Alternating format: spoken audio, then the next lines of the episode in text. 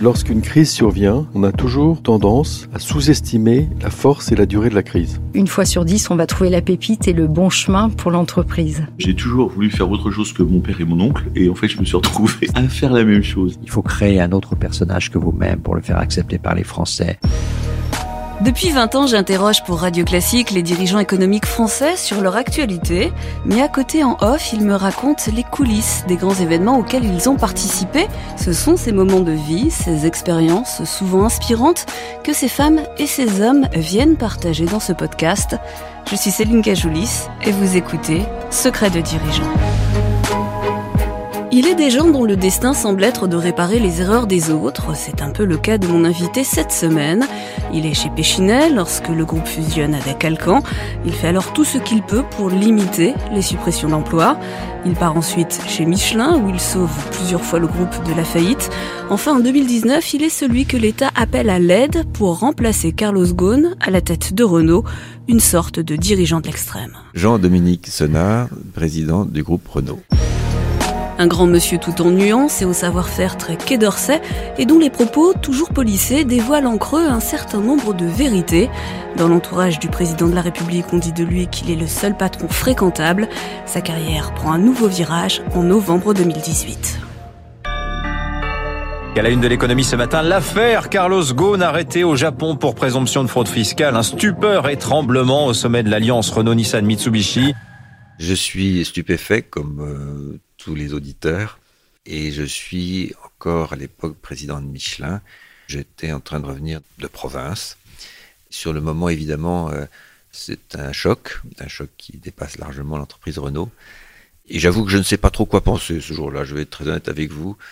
J'ai en moi-même euh, une valeur à laquelle je tiens beaucoup, c'est le respect des faits et le respect des personnes. Ça fait deux valeurs, vous me direz. Et qu'à partir du moment où on tâche de les mettre en œuvre et de les respecter, euh, on attend avant de réfléchir, d'en savoir un peu plus. Vous, vous aviez d'autres plans. Quelques mois après, vous deviez quitter euh, Michelin. Oui, oui, j'avais, j'avais effectivement dans l'idée de ne pas faire un troisième mandat. Je pense que c'était un peu raisonnable. Il faut savoir, euh, il faut savoir après avoir préparé sa succession, parce que c'est quand même euh, une clé. Ne pas s'accrocher à son poste, c'est pas, c'est pas utile. Et puis surtout, euh, j'avais le sentiment que ma mission chez Michelin était achevée. Non seulement j'avais préparé ma succession, mais en plus, l'entreprise était bien sur des rails et se portait plutôt bien. Et j'avais le sentiment qu'avec l'équipe Michelin qu'on avait construite, on avait amené cette entreprise à l'excellence. Donc c'était, c'était un, un moment raisonnable pour passer le relais. Qui est venu vous chercher et pourquoi vous avez accepté de venir chez Renault? Le gouvernement, c'est-à-dire par l'intermédiaire du ministre des Finances, est venu me demander si j'étais disponible pour prendre le relais.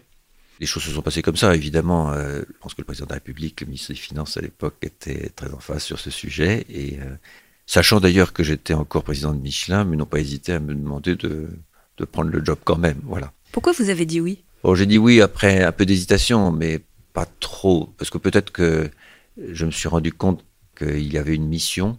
Vous savez, enfin, ça va peut-être paraître un peu curieux, mais j'ai un peu la, mission de service public un peu accrochée euh, depuis, depuis très longtemps. Ou le bien commun, en tout cas. Alors peut-être, on va dire ça comme ça, mais, euh, mais j'ai immédiatement associé cette question à, une, une, notion d'intérêt général et, à la fois pour une entreprise et peut-être un petit peu pour le pays. Donc c'est un peu ça qui m'a à un moment donné dit, ben voilà, je n'ai pas vraiment le choix, je, vais je, vais accepter. À ce moment-là, vous êtes quoi? Vous êtes un pompier qui essaye d'éteindre les incendies? Vous êtes euh, quelqu'un qui oh. essaye de rassurer les salariés et à la fois les actionnaires sur euh, la reprise en main du groupe? Vous êtes une sorte d'ambassadeur économique? Entre les deux mots, pompier et ambassadeur, je, je pense que c'est plutôt pompier qui est le bon mot, même s'il est un peu caricatural. En réalité, euh, je me sentais plongé dans un environnement euh, extrêmement euh, déstabilisé et donc mouvant, dans lequel naturellement le comportement des personnes qui vous entourent est essentiel. Il est d'ailleurs caractéristique de cette période de trouble. C'est-à-dire que vous avez des environnements qui vous aident, d'autres moins. Peut-être que pour moi, il a fallu que je détermine le plus vite possible quelles étaient les personnes autour de moi qui pouvaient m'aider. D'abord à comprendre ce qui se passait, comprendre l'état du groupe Renault, comprendre l'état de l'alliance et comprendre en quelque sorte les personnes qui étaient en charge. Je prenais la mesure de la crise. Je n'avais pas encore à ce moment-là toutes les clés. C'était effectivement une période assez, assez incroyable, enfin même. Intellectuellement, c'est stimulant. Ah, ça Comme pourrait être jamais. stimulant, c'était- ça l'était. Non, ça je vous garantis. C'était stimulant parce que vous vous retrouviez plongé brutalement dans, dans une crise globale avec une exposition maximum. Et encore une fois, euh, c'est pas vous qui l'aviez cherché. Et donc vous êtes d'un seul coup euh, obligé de mettre vos neurones à l'endroit et d'essayer de rester calme parce qu'il n'y avait pratiquement aucun élément qui pouvait conduire naturellement à vous calmer. La chance que j'avais, si vous voulez, c'est que j'avais pu euh, passer pas mal de temps dans l'industrie, dans ma vie professionnelle, que j'avais quelques réflexes, et puis que j'ai une certaine sensibilité humaine qui me permettait de déterminer assez rapidement euh, dans quel environnement je naviguais. Est-ce qu'à un moment donné, vous avez douté? Est-ce qu'à un moment donné, vous vous êtes dit, on va pas s'en sortir? Je serai honnête avec vous, oui, euh, j'ai eu quelques moments de, mou, euh, comme on dit. Pas beaucoup, mais quand même. J'ai surtout été entouré de, rapidement de personnes qui m'ont bien soutenu, tant au niveau du conseil d'administration d'ailleurs que au niveau de l'équipe rapprochée. Et ces quelques personnes je dirais, ont déployé une énergie formidable pour me soutenir. Donc ça vous donne une petite idée du contexte qui pour le moins était chargé. Je crois que je n'ai pas beaucoup dormi pendant cette période-là, mais en même temps, euh, c'était euh, extraordinairement euh, intense et donc fascinant. Et bon, avec le recul du temps, je me dis d'avoir vécu une période comme cela, c'est presque une chance peut-être. En tout cas, c'est pas, ordi- pas ordinaire. On est presque trois ans après. vous avez réussi à renouer des liens avec Nissan. Comment vous avez fait? Je, je pense que tout est une question de comportement. Il y a une ou deux règles qui me paraissent essentielles j'ai dû apprendre très jeune quand euh, mon père était étant diplomate m'avait donné quelques principes euh, de base qui étaient ne jamais manquer de respect à une personne, surtout quand on ne la connaît pas et qu'on sait qu'elle est dans une situation un peu de stress, toujours la respecter, toujours la considérer comme une personne égale, ne jamais l'humilier, et puis écouter, écouter, et puis finalement ne jamais changer son comportement naturel vis-à-vis de cette personne. C'est-à-dire au fond, vous ouvrir complètement pour que cette personne puisse comprendre que vous êtes, euh, j'allais dire, euh, respectable. Évidemment, euh, l'establishment japonais, euh, les dirigeants de Nissan et autres avaient besoin de savoir qui j'étais. Et ils ont fait ce qu'il fallait pour savoir qui j'étais. Voilà. Et je crois qu'au bout de quelques voyages, parce que j'en sais beaucoup à l'époque, l'atmosphère s'est assez rapidement détendue. Je pense que je suis devenu une personne acceptable au Japon, Fréquentable fréquentable, et les choses, du coup, se sont euh, considérablement euh, améliorées. Ceci m'a permis de faire la suite, c'est-à-dire d'être maintenant dans une situation extrêmement apaisée au niveau de l'Alliance et qui travaille extrêmement sérieuse afin qu'on avance. Sinon, j'aurais jamais pu le faire. Il y avait un problème de respect mutuel, il y avait un problème d'évaluation de personnes, il y avait un problème de, à l'évidence, de lien humain qu'il fallait créer. Il y a un dossier qui est arrivé euh, sur votre bureau euh, il y a quelques mois. C'est le dossier euh, de la Russie lié à ce qui se passe en Ukraine. Au mois de mai, vous avez annoncé que vous cédiez tous vos actifs en Russie avec une clause de, de retour. Mhm. La Russie, c'est votre deuxième marché domestique. Comment est-ce qu'on prend une telle décision et est-ce qu'il y a des pressions? C'est une décision qui est probablement parmi les plus difficiles à prendre. Alors vous avez dit effectivement la Russie était un marché important pour, pour Renault, notamment à la période de la fin de la pandémie, parce que en termes relatifs, les autres marchés euh, Avaient baissé. avaient considérablement baissé. Donc euh, l'ampleur du coup du marché russe était un petit peu, euh, je dirais, exagérée par rapport à l'équilibre normal du groupe. Cela dit, c'était un marché important dans lequel nous étions en train de, de faire, non pas des percées, parce que nous, nous- avions déjà une, une partie très significative du marché, mais dans lesquels nous étions en train de, de continuer à moderniser l'outil industriel, d'apporter à la fois des nouvelles plateformes, de nouveaux véhicules, il y avait toute une perspective extrêmement positive, etc. Et évidemment, l'idée d'interrompre tout cela, après tant d'efforts et tant d'années passées à redresser l'entreprise, c'est extrêmement frustrant pour les équipes, extrêmement difficile pour tout le monde. Parler de pression, je ne suis pas sûr que ce soit le terme exact. Euh, il y a dans ces cas-là un environnement très très singulier, c'est sûr, qu'on ne découvre pas dans les livres de management. Et donc on se découvre devant une situation totalement inédite, un conflit euh, géopolitique majeur et un débat public autour du rôle de l'entreprise dans le pays dans lequel euh, nous étions établis, avec bien entendu des interprétations diverses et variées sur notre rôle effectif. On s'est même accusé d'être complice d'une guerre, ce qui n'est évidemment naturellement pas le cas. C'est à la fois une question économique et une question morale. Oui, il y a tout, tout, tout, est, tout est mêlé et tout est pris en compte. Je pense que nous n'avons pas pris peut-être la meilleure solution du monde. C'est en tous les cas certainement pas la plus mauvaise, c'est certainement la plus courageuse. Parce qu'il a fallu intégrer tous les éléments dont je viens de parler, je passe sur les, euh, menaces sur les réseaux sociaux, euh, les euh, risques de cyberattaques, des menaces, enfin tout, on a eu droit à tout si vous voulez. On garde son calme, des vieilles troupes, on prend un peu de recul, on s'entoure des équipes du groupe, on réfléchit ensemble. Le conseil d'administration a également été terriblement informé. Et il y a eu une forme de, de consensus global qui, moi, m'a fait plaisir parce que c'était ce que je devais trouver pour prendre une décision de cette nature. Et finalement, probablement une voie choisie qui est la plus raisonnable, parce qu'elle correspondait à ce que je voulais dès le départ, c'est-à-dire d'une part préserver l'existence de ces 45 000 personnes, c'est-à-dire que c'est le plan humain qui était juste fondamental. Imaginez-vous ce que ces 45 000 personnes font vivre en Russie, c'est un nombre incalculable de personnes. Il fallait euh, les mettre entre des mains qui puissent les prendre en charge. Et je ne pouvais pas mettre sur leurs épaules la responsabilité de la guerre. C'est même pas de leur faute. Donc il fallait les sauver. Et puis aussi, il fallait préserver l'avenir. C'est-à-dire, une autre manière de dire, ne pas insulter l'avenir.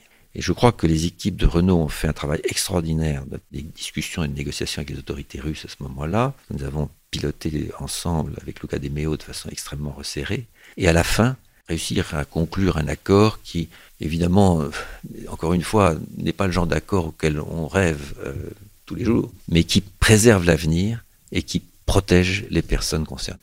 Chez Renault, vous avez dissocié la fonction de président de directeur général. Vous formez aujourd'hui un tandem euh, un peu atypique, on va dire, avec Luca Di Meo. Euh, vous n'avez pas le même âge, pas la même expérience, euh, mm. pas du tout le même parcours.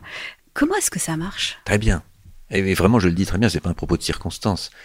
Il se trouve que lorsque j'ai été nommé président de, de Renault, la dissociation était déjà là. Et évidemment, dans ce genre de circonstances, je considère que la complexité du monde, la complexité des sujets que nous avons à traiter, rend cette circonstance de dissociation extrêmement utile. C'était pas la formule chez Michelin Non, parce que c'était un autre monde. Mais voyez-vous, je le faisais vivre chez Michelin comme si il y avait dissociation.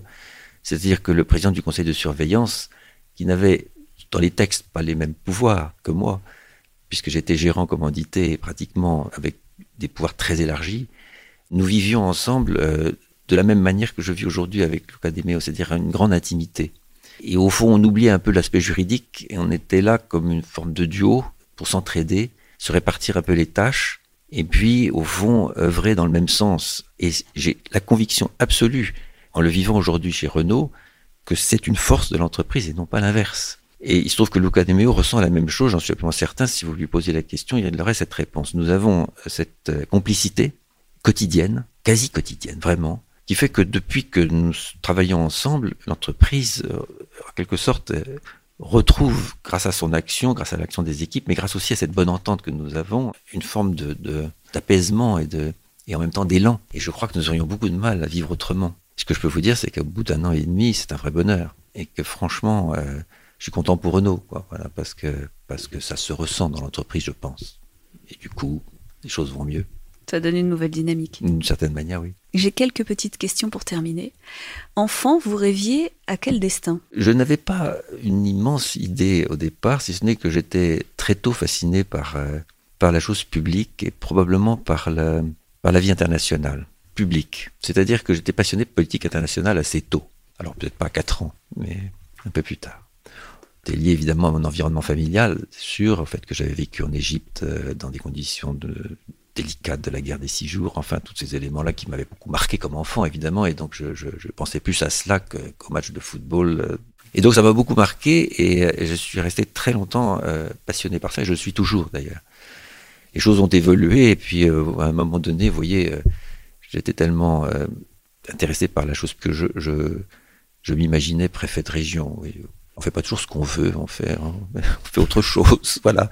Ça vous donne une idée de la sensibilité que je peux avoir par rapport à la relation avec le monde public. Vous avez tenté le concours de l'ENA, c'est ça? Oui, et voilà. Euh, et, et, vous avez fait HEC Et j'ai fait HEC, absolument. Et du coup, voyez-vous, je, je, me rends compte a posteriori que je ne peux pas avoir de regrets parce que dans mes différentes fonctions où le hasard de la vie m'a conduit, euh, été amené à m'intéresser très très directement à la chose publique. il me semblait comme président de Michelin, notamment sur, l'aspect territorial, que je vivais en province, tout l'intérêt que je pouvais porter à, l'environnement euh, me permettait d'assouvir cette, passion de, la chose publique. Je pense que comme patron de Renault, je rends, je l'espère, autant service à la chose publique que si j'étais dans la fonction publique aujourd'hui. Christophe de Margerie, l'ancien PDG de Total, qui était votre ami d'enfance, disait que vous êtes fin, cultivé, simple et réservé, et que vous cherchez toujours à rendre service. Oui, alors écoutez, il était très gentil. non, mais quand on regarde votre carrière, ça correspond. Ah, si vous le dites, c'est gentil. Il faut, il faut pas se surestimer. Je crois que bon, on est, on est comme on est. On a reçu l'éducation qu'on a reçue, mais, mais, mais je crois qu'il y a une chose à laquelle les, son environnement, et en particulier son environnement humain, est particulièrement sensible. Et encore une fois, c'est le respect que l'on peut avoir euh, des personnes. Je me suis efforcé euh, pendant toutes ces périodes. Euh, qui ont parfois été intenses et qui le sont encore, croyez-moi, de garder le même, euh, le même principe et ne jamais changer. Voilà. Alors, est-ce que c'est cela qui faisait Christophe trouvait que j'étais, euh, avec toutes les qualités qu'il va décrites Peut-être. Pour ma part, euh, je crois qu'il faut être humble dans ce domaine-là, mais s'il y a une chose qu'il faut vraiment tout faire pour maîtriser quand on est en responsabilité, c'est cette capacité de comprendre et d'évaluer la dimension humaine de votre entourage. À partir de là, il y a des tas de miracles qui se passent. Tout au long de votre carrière, vous avez vécu des moments compliqués. Quelques-uns, oui. Oui, bah, presque à chaque fois, non? Oh, euh, Chez Péchinet, euh, chez Michelin, où vous arrivez pour euh, épauler euh, Édouard Michelin, qui décède quelques mois plus tard. chez Renault, c'était pas très serein non plus. Est-ce qu'il y a eu des moments où vous vous êtes vraiment amusé? Je sais pas, comme je suis un peu naturellement anxieux, je ne sais pas si, si je peux vraiment parler d'amusement. J'ai eu de très grandes joies qui sont liées notamment pas simplement à la, à la réussite des entreprises dont j'avais la charge, grâce aux équipes qui m'entouraient. Je pense que ces grandes joies sont liées à, la perception que votre environnement a de l'action qui est menée et de la réussite qui peut en, découler. Voyez-vous, je, vivais notamment euh, dans les périodes les plus difficiles, comme par exemple au moment de l'OPA sur Péchinet, je vivais des moments incroyablement durs. Et les joies que je pouvais avoir, c'était essentiellement quand je je voyais mon environnement me soutenir, se rapprocher de moi et de me protéger d'une forme de chaleur humaine qui me permettait d'avancer. Mais mes plus grandes joies dans ma vie professionnelle ont été ces moments où j'ai senti autour de moi cette espèce de consensus et d'unité des personnes et des équipes qui, par un sourire, puis par une présence, par une chaleur particulière, vous, font passer le message que vous, vous, êtes là où il faut au bon moment. Vous savez, ça fait partie de ces quelques joies qui apparaissent à des moments particuliers. J'en ai ressenti à chaque fois que j'ai vécu ces différentes aventures dans les différentes entreprises. J'en reçois aujourd'hui chez Renault euh, beaucoup. Alors pour moi, au moment de ma carrière, au moment où j'en suis euh, là où je suis, c'est probablement ma très grande joie. Voilà. Est-ce qu'il y a une chanson qui vous accompagne, euh, qui vous trotte dans la tête aujourd'hui ou que vous aimez bien? Ou un morceau de musique qui vous inspire? Oui, je suis plutôt, plutôt amateur de, de musique classique, non pas que je ne sois pas adepte de toutes, euh, de toutes les chansons dont vous pouvez, que vous pouvez imaginer, parce que je suis très musicien et, que donc j'aime beaucoup cela. Mais, si on va au fond des choses, euh, c'est parfois dans la musique classique que je retrouve profondément. Il y a des moments ordinaires et si je devais choisir, j'écouterais je, souvent les concertos pour piano et orchestre de Beethoven, quelques-unes de ses symphonies. Il y a des œuvres de Bach qui me parlent profondément, euh, passion selon Saint Matthieu, passion selon Saint Jean, des choses admirables. Et puis quand j'ai un peu le moral en balance, alors euh, je me branche sur la marche de Radetzky et, et ça va beaucoup mieux. Voilà, c'est ça. Merci à Catherine Gros et Frédéric Texier de chez Renault pour leur aide et leur confiance. Merci à Charles-Étienne Le pour son amitié. Merci aussi à Lucille Cousin pour la coordination et à Laetitia Montanari pour la mise en onde. Je vous donne rendez-vous la semaine prochaine. D'ici là, vous pouvez écouter les précédents podcasts sur le site de Radio Classique, mais aussi sur les plateformes habituelles de streaming ou de téléchargement.